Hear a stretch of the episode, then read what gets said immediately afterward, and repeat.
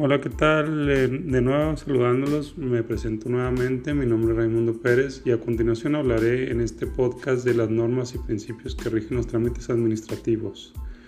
Bueno, dentro de los principios de planeación existen los eh, principios de universalidad. Este nos dice que la planeación debe comprender suficiente cantidad de factores como tiempo, persona, materia, presupuesto, etcétera de tal manera que al desarrollar el plan eh, sea suficiente. Tenemos el principio de racionalidad.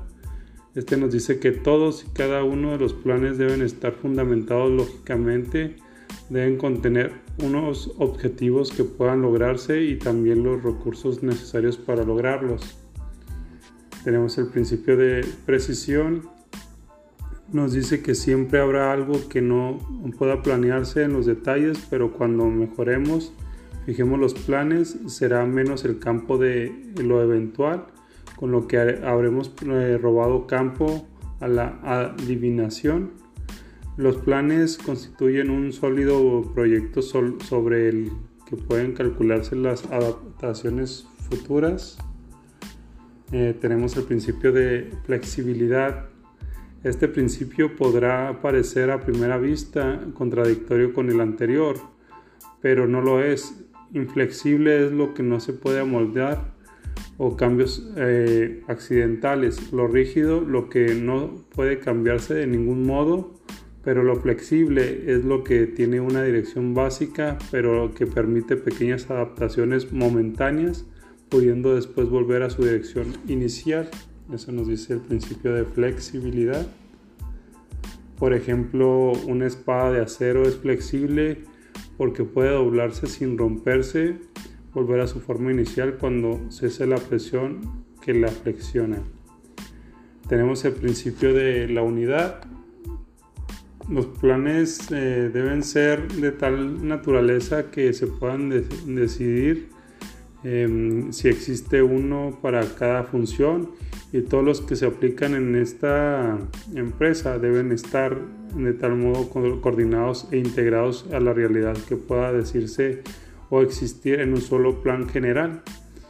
Es evidente que mientras haya planes inconexos para cada función habrá contradicciones, dudas, etc. Bueno, tenemos el principio de eh, factibilidad lo que se planee debe ser eh, realizable, es inapoderable, eh, perdón, es inoperable elaborar planes demasiado ambiciosos u optimistas que sean imposibles de lograr. La planeación debe adaptarse a la realidad y a las condiciones objetivas que actúan en el medio ambiente Em, el principio de compromiso. La planeación debe comprender un periodo en el futuro necesario para prevenir, mediante una serie de accidentes eh, o acciones, el cumplimiento de los compromisos involucrados en las decisiones. Este principio indica que la planeación a largo plazo es la más conveniente para asegurar que los compromisos de la empresa encajen en el futuro quedando tiempo para adaptar mejor sus objetivos y políticas a las tendencias descubiertas a los cambios imprevistos. Tenemos el factor de el principio de factor limitante. En la planeación se hace necesario que los administradores sean lo suficientemente habilitados para detectar los factores que puedan llegar a limitar o frenar el alcance de los objetivos perseguidos por la empresa. En este principio se resalta la importancia de la objetividad en el momento de tener que escoger entre diferentes recursos de acción o diversas alternativas para llegar a un fin. Eh, tenemos el principio de inherencia.